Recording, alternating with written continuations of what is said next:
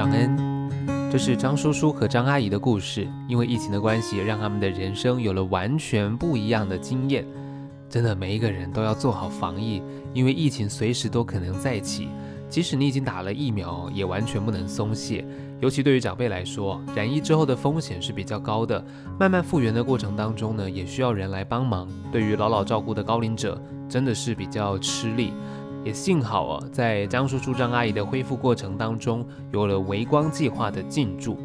今天我们节目中邀请到的呢，是新北市私立联顺居家式服务类长期照顾机构业务负责人简秋美，她同时也是这一次张叔叔张阿姨在这段复原过程当中的居家照护团队的一员。让我们欢迎秋美。啊，你好，简秋美，新北市私立联顺居家式服务类长期照顾机构业务负责人，具有急性医疗及护理机构照护经验。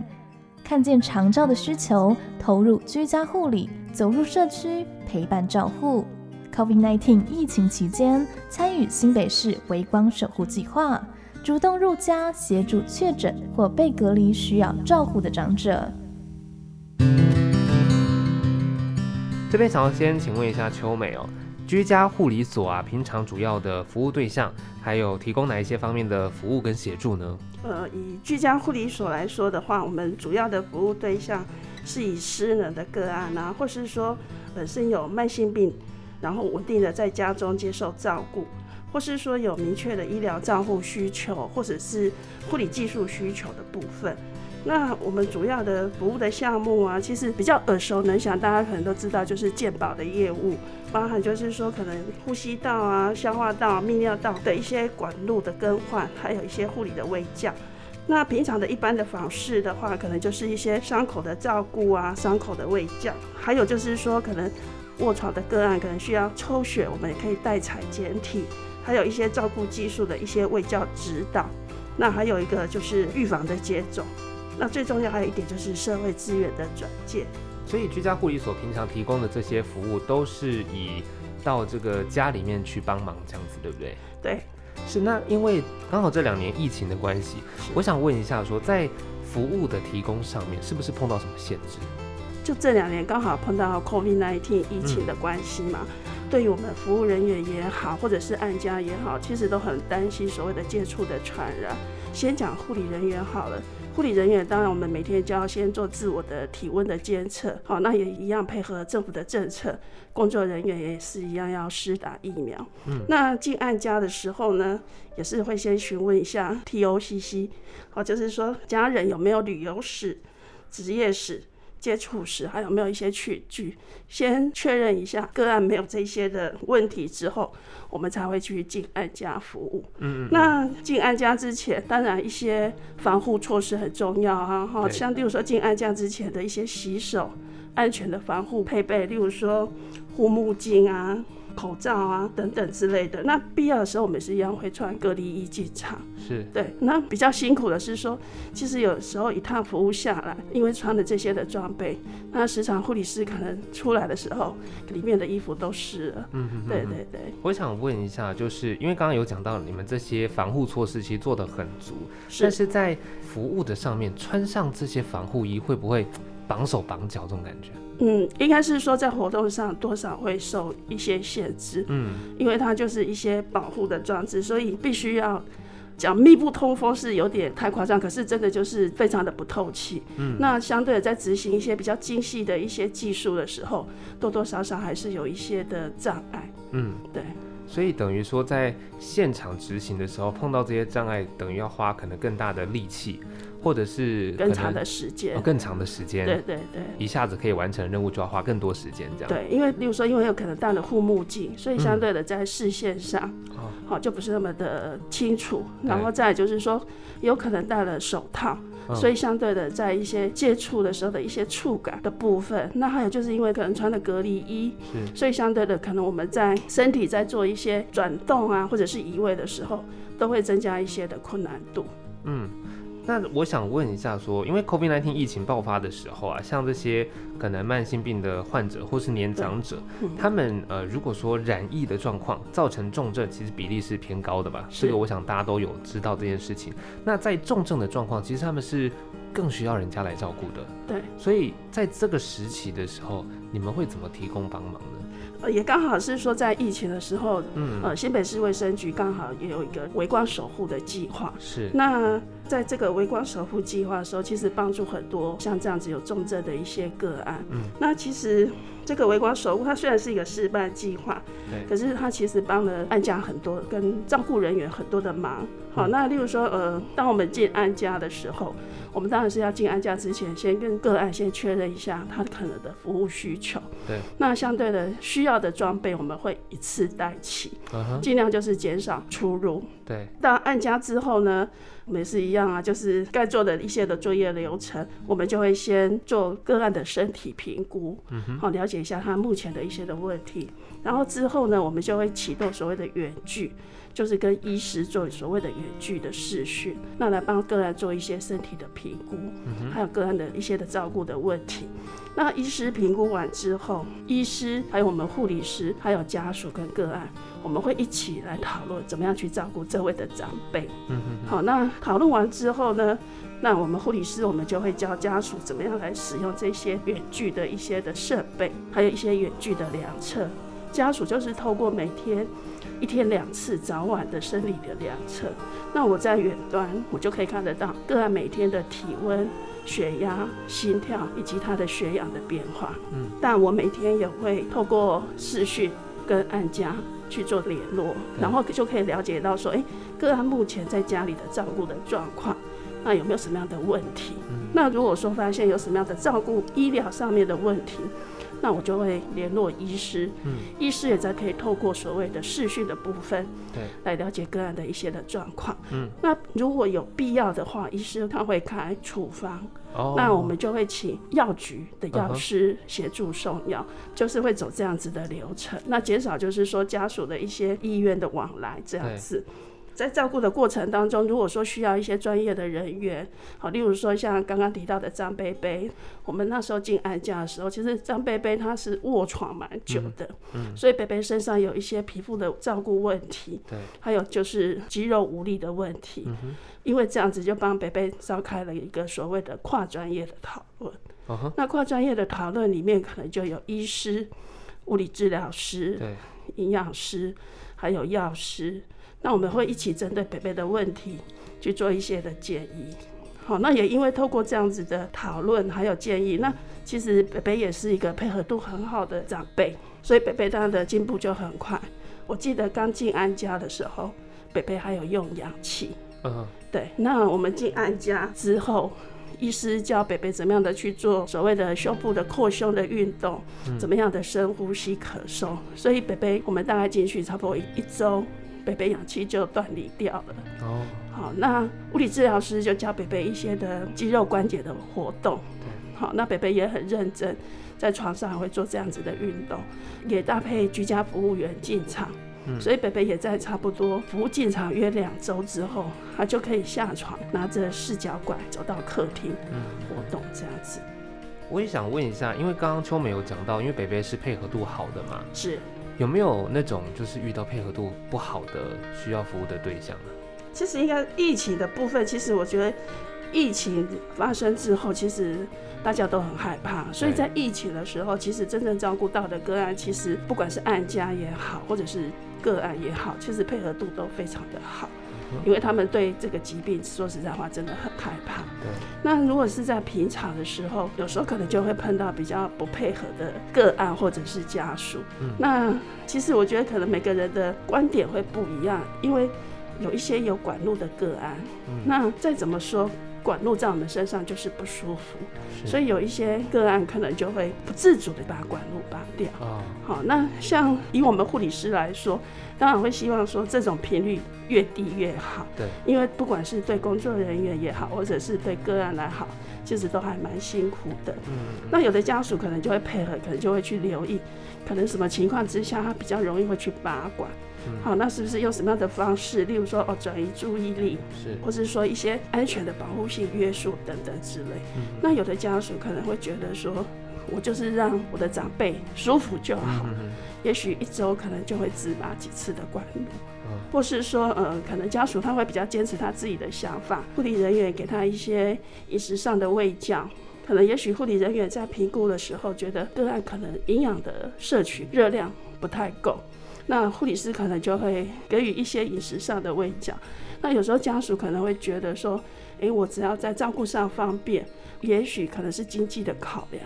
那家属有时候就会照自己的意思去做。嗯、那原则上，我们也是会去观察了。我觉得只要不要太夸张，就是说还可以在合理的接受范围。原则上，护理师还是会去提醒。该注意什么？那原则上，因为在家里照顾，其实对家属来说是很辛苦的。原则上还是以家属在照顾上他们方便为原则。嗯、那护理师可能最主要就是去注意到说，这样子的照顾有没有会不会造成个案的一些生命上的危险，或者是说有没有可能导致所谓的虐待等等。那如果有这些状况，当然护理师就必须要去通报。哦，对，了解，是。好，那我还想要再问一下秋美，哦刚刚有说到说，在这个疫情期间呢、啊，是，比如说东西一次带齐，尽量减少频繁的这个进出嘛，是。然后医生有这个视讯算是问诊，都有需要会开处方，是。刚刚讲到这个，我想问一下，呃，就是在这个疫情期间，有没有碰过那种经验是可能你们进场的次数会比较多的，就是他的状况可能比较需要长期去进场照顾，或者是大部分可能你们其实。一次进去就可以完成。以我的经验是，我们会在当下会先去判断，我到底要不要再进场。哦，当下判断。对对对，例如说，呃，我们会进安家都是有比较有经验的护理师，所以原则上我们在第一次进安家的时候，我们除了评估完之后，可能会跟家属去问教授，可能会有几种状况发生。那如果这些状况发生的时候，应该做什么样的处置？那如果说个案真的有急性医疗需求的时候，嗯、其实我们就会直接建议家属就是直接急诊就医。Okay. 对。那如果说其他的一些可能是技术上的，好，或者是说一些卫教上的，可以透过远距的部分，我们就是透过远距去跟家属去做教导，是这样子。如果说评估，也许我们可能觉得说个案可能他的状况有改变，可是家属他可能在描述上又不是那么的清楚的时候。那我们有一些担忧的时候，我们就会再去按家，再去发誓。嗯，对。那了解他的问题之后，再给一些建议或者是慰教。这边想要问一下秋美，因为疫情呢，刚刚有讲到，其实防护措施做得很足，主要也就是也希望说大家都可以在这个安全的状况之下去执行这样的任务。但呃，能不能谈一谈，当你们听到服务对象啊是确诊者的时候，就他已经是确诊了，嗯，你们在提供服务的时候会不会？呃，内心有一些什么挣扎或者是考量吗？其实应该是说，说不会害怕是骗人的啦。嗯，那其实就是说，呃，当疫情发生之后，新北市卫生局有提到“围光守护”这个计划的时候，其实公司也会先询问我们的意见。是。那其实，在那当下，我就说我愿意。嗯。于公来讲的话，其实我们是专业人员，如果我们专业人员都不敢进安家了。那其他的人员服务怎么进场？那所以相对的，而且公司也好，或者是政府也好，也给我们非常完善的一些的防护措施。嗯，好，那于是的部分，其实因为我自己也有点年纪了，小孩也长大了，嗯、那我觉得说，哎、欸，小孩子也都长大了，而且家人也很支持我从事这样子的护理的工作，所以在跟他们提的时候，其实家人都非常的赞成。最感谢是我婆婆。因为我可能要，就是因为会去接触这些染疫的个案，所以跟我婆婆商量之后，呃，我是跟她说，呃，看她是要继续住在家里，还是我去住公司。那我婆婆说，不然我去住我另外一个儿子家，就是我小叔家。好，所以连婆婆也非常的支持我。所以原则上，当我们进去安家的时候，就觉得好像没有什么好害怕的，嗯、无后顾之忧的去执行这样子的事情。对，家里无后顾之忧，而且公司也是。全力的在支持我们进案家的一些的防护措施，所以真的开始去服务案家的时候，其实就没有刚开始想的那么的害怕。嗯，那在服务这个案家的状况，因为是确诊者，对，防疫措施有在增加什么样子的其他的方式吗？应该是说他是确诊者，所以公司也好，或者是呃卫生局也好，希望我们是用最高规格。好、嗯，所以包含说我们进安家的时候，我们除了穿大家在电视上看到的兔宝宝装，好，那除了兔宝宝装之外，外面还有一件防水的隔离衣、防护衣，还有护目镜啊、护目帽啊、鞋套等等。所以那时候穿这样子的配套进安家服务的时候，其实真的感觉好像就是。那种心情很难去形容，就是觉得说我好像虽然不是真的去打仗，可是感觉好像是在跟这些病毒在那边，就是说，哎、欸，怎么样去把这个病人照顾好，然后又不让自己受感染。对，想要问一下秋美，因为刚刚讲到疫情这段期间，其实应该跟以前的这些变化还算蛮大的，包含这些防疫的措施。是在这将近两年的时间，有没有让你印象特别深刻的服务的故事呢？印象深刻还蛮多个。有一个比较深刻是，一家四口全部都染，全部都染疫。对，就是阿公阿妈，然后还有他的儿子跟媳妇。嗯，那我们了解的结果是，儿子去菜市场染疫回来，然后就传染给太太，还有他的爸爸妈妈。嗯。那因为儿子媳妇也是中年人了，他们相对的相较之下恢复状况还不错。对，那爸爸妈妈就没有这么的幸运。好，所以其实。那时候爸爸妈妈都有去住院，那我们也是因为这样子，透过出院准备，了解这是一屋两案的个案，所以我们就进去安家。刚进去安家，也是他们出院之后我们才进去。结果一进去的时候，就像刚刚说的，进去安家，我们当然是先监测一下个案的生命真相。没监测不害怕，一监测，阿公三十九度，然后血氧很低，大概只有七八十。那在那当下，我们就跟直接跟医师视讯了。那医师是说，因为个案又是刚出院，其实我们也很担心会不会又是阴转阳，所以也在跟家属沟通之后，也是建议家属呃赶快让阿公再回医院去做检查跟治疗。那后来阿公也去急诊了，因为发烧嘛，然后血氧又不稳，那结果去医院的时候，当然是先做快筛，对，结果那时候快筛回报回来是阳性。那时候家属就赶快通知我们，那时候我们大家都真的都吓到了，因为除了我们护理师之外，其实居家服务员都进场了。对，所以在那当下，我们接到这样子的通报的时候，我们公司就立刻所有只要有接触这个个案的工作人员，马上做快筛。嗯，好，那我们那时候也在想，这时候就必须马上去做一些处置，包含说可能接触的人就不要服务啊。嗯，好，那通知家属。好，安排个案等等之类的。当然，虽然是这样子，可是我们还是必须要持续追踪阿公的状况。是。那还好，隔天孙女打电话来告诉我说，后来 PCR 检查结果是阴性。哦。那我们终于松了一口气。后来阿公也顺利出院了。那刚刚讲，因为阿公跟阿嬷两个年纪都八十几岁。嗯。其实对两个中年人的。儿子媳妇来说，还要再照顾两位长辈，其实很辛苦。所以，其实后来主要照顾者是孙女，嫁出去的孙女。那孙女告诉我说，爸爸妈妈已经受不了了，就是体力负荷太重，所以他们可能考虑其中一位长辈，可能要送去机构照顾这样子。那因为他有这方面的需求，所以我也帮他做了一些资源的转介。其实那时候新北应该算是疫情还蛮严重的，所以很多的机构都不太敢收，尤其是又是染疫的个案。对，好，那后来是阿公的女儿在外县市帮他找到机构，所以后来阿妈就被安置到外县市的机构照顾，就变成是说儿子媳妇跟孙女就照顾阿公一个人。好，那后来阿公也进步很多，又可以下床走路、活动之类的。嗯，好，这个是印象还算还蛮深刻的一个个案，这样子。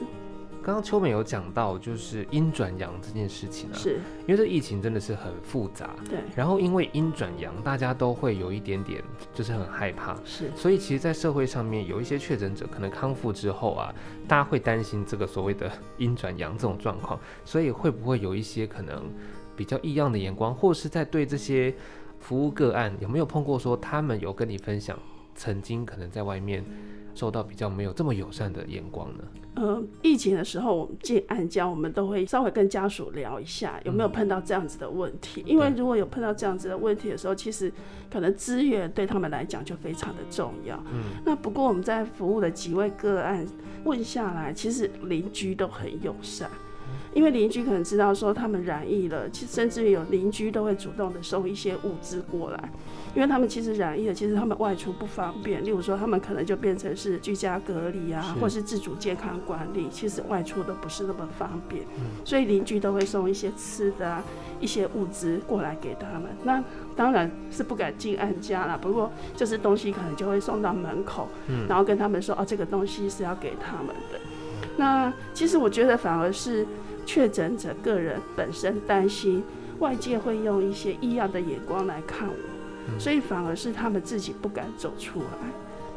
对，不然的话，其实我觉得，因为我们几次在进安家的时候，其实邻居的部分都还蛮友善的，嗯，不会说，哎，怎么有人来了，就会问说你们来干嘛？你们要做什么？是不是又发生什么样的事情？对，我们碰到都没有这样子。那反而就是说，你们可能会鼓励长辈，例如说他已经康复了，也可以下床活动了，好，那你很喜欢唱歌，要不要出来外面唱歌等等之类的，然后都会跟我说，嗯，再等等，再等等。所以我觉得是个人本身可能就是对自己，呃的心理建设还不够这样子。那秋美，你们在对于他们这样自己的一个心理建设的时候，会怎么样子去，比如说协助他们这样一个心理的一个重建呢？呃，其实应该是说，到后面康复期之后，我们会了解一下，就是说他们本身有没有什么样的兴趣，那我们可能会依据他的兴趣的部分，给他一些的建议。嗯，好，例如说像张贝贝，他就很喜欢唱歌。对。那我就跟他说，那贝贝，我们要不要来两边唱歌？我说，不然你不敢出去，不然你来我们公司。我们公司也有卡拉 OK 在我们公司唱歌，那他还跟我说好，那等什么时候？我觉得他就是说他可能还是不太想出门，嗯，可是如果你跟他说，贝贝，要不然你现场唱给我听，他就会非常的乐意。对，那我觉得说其实有时候只是有没有走出来啦，那我觉得说至少他的兴趣的部分还有继续在维持。那到后来其实像以张贝贝来说的话，他后续其实他也是一样会在房间里面唱歌啊。然后用电脑啊，其实生活其实是没有多大的差异，嗯，这样子。我想问一下秋美，因为刚刚有讲到就是自己他的一个心理建设嘛，对。那当他走出来外面的时候啊，尤其可能他身边比较亲近，不管是邻居或什么，可能知道他确诊的状况。那刚刚讲是很友善，我想问一下，就是身为一线的服务人员，你会建议一般大众？跟这些确诊康复者相处互动方式的时候，有没有什么是呃可能稍微注意一下，免得说他好不容易走出来，不小心又刺激他一下，他又不敢出来了。啊，嗯，呃，其实像这些康复的一些患者或是长辈来讲的话，其实他们很需要别人的给他们的一些鼓励。那其实我觉得多关心他们。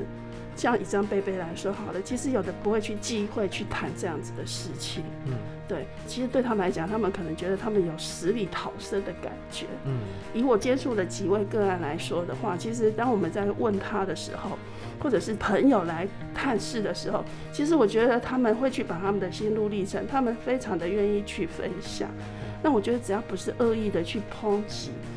好，或者是说觉得说他是在浪费资源，或者是说认为说是他把这个疾病带给大家，我觉得不要用那种恶意的重伤的话，其实我觉得对这些康复者来说，其实我觉得都是一种正向的互动。是，我想问一下秋美哦，你踏入这样子的一个行业，对，当初是怎么样子的机缘会踏入这个行业啊？嗯，因为我毕业到现在已经三十一年了。刚毕业的时候，当然就是在急性医疗嘛。嗯。那其实急性医疗，说实在话，工作压力很大。那后来慢慢也走入家庭。那其实走入家庭，其实要的就是希望家庭跟工作可以兼顾。嗯。好，所以后来其实长照这个行业越来越夯。那因为我本身也走过一些急重症的单位，所以我觉得，哎、欸，如果来走居家这一块的话，其实家庭跟工作都可以顾到，而且。作息很正常，嗯嗯嗯，那再加上就是说以前的工作背景，其实到安家其实可以帮助很多需要被帮助的人。那也刚好因缘际会，那刚好之前的同事刚好自己创业居家护理所。其实我们从以前在医院就同事了，所以我们也认识了二十几年。所以当他开了居家护理所之后，那我们两个就聊一聊，然后我就来居家护理所，嗯，那就这样子就一直待在长照的工作领域，这样子。是，那长照领域这个工作对秋美来说，因为呃有家人的支持，所以其实刚刚有分享到你在做这件事情的时候是无后顾之忧的。对，但是这个工作本身它的负荷其实也是蛮重的，对不对？呃，应该是说一些精神压力会比较，嗯嗯，我觉得肉体上的累应该不会像医院那么的累，可是精神上，因为其实就像你说的，就是因为在居家，所以其实家属对于你来说可能是一个责任，嗯，好，就是说当个案有什么样的状况的时候，你必须要去帮他做一些正确的处置，或者一些正确的一些建议，所以相对的，当家属求救于你的时候。你就必须很专注的去帮他去分析他的状况，然后给他一些适度的建议，去解决他们的问题，这样子。所以有时候就像说，在给一些建议的时候，其实通常家属当碰到事情，尤其是居家的个案，其实很多都是可能长期卧床一段时间了。那当他们去面临到可能个案有一些状况的时候，他可能家属必须要去决定说，我到底要不要急救。我到底要不要再做进一步的一些插管侵入性的治疗的时候，我们可能就必须要给他一些建议分析。那其实当你在做这些建议分析，如果说我们跟家属之间的互动或者是了解不是那么的深的时候，其实我们可能不太敢给一些建议或者是一些看法。那以我们来讲，居家其实都是长时间在照顾。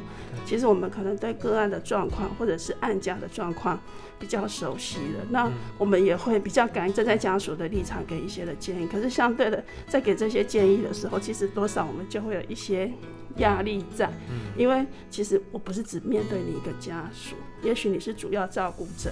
我给你是这样子的建议，可是有时候一个家族的时候，不见得每个人的想法会是一样，所以有时候可能即使你给了这样子的建议，主要照顾者接受了，可是当你到案家的时候，可能还是会有听到不一样的声音，或是不一样的想法等等之类的。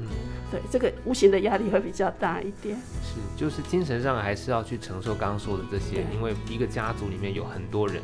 那当然，意见就会不一样。对，提供意见让他们去做参考。你可能也许有两种选择、三种选择，我分析这样子的优缺点。嗯，好，那你们自己去决定。我当然不会跟你说啊，绝对 不要做什么，或是绝对要做什么，因为其实每一个家庭的呃状况跟背景会不一样，其实家属所做的决定。今天非常谢谢秋美来到节目当中，跟我们分享这么多故事，还有这一段就是在疫情期间服务个案的一些过程。谢谢秋美，谢谢，好，谢谢你，谢谢。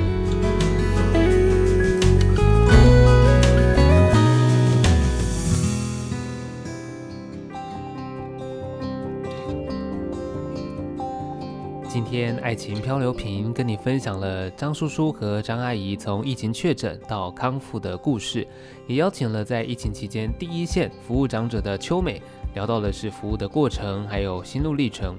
那这两年对于大家来说，可以说真的这个生活形态完全的改变，口罩变成了大家必备的一个防疫工具，甚至。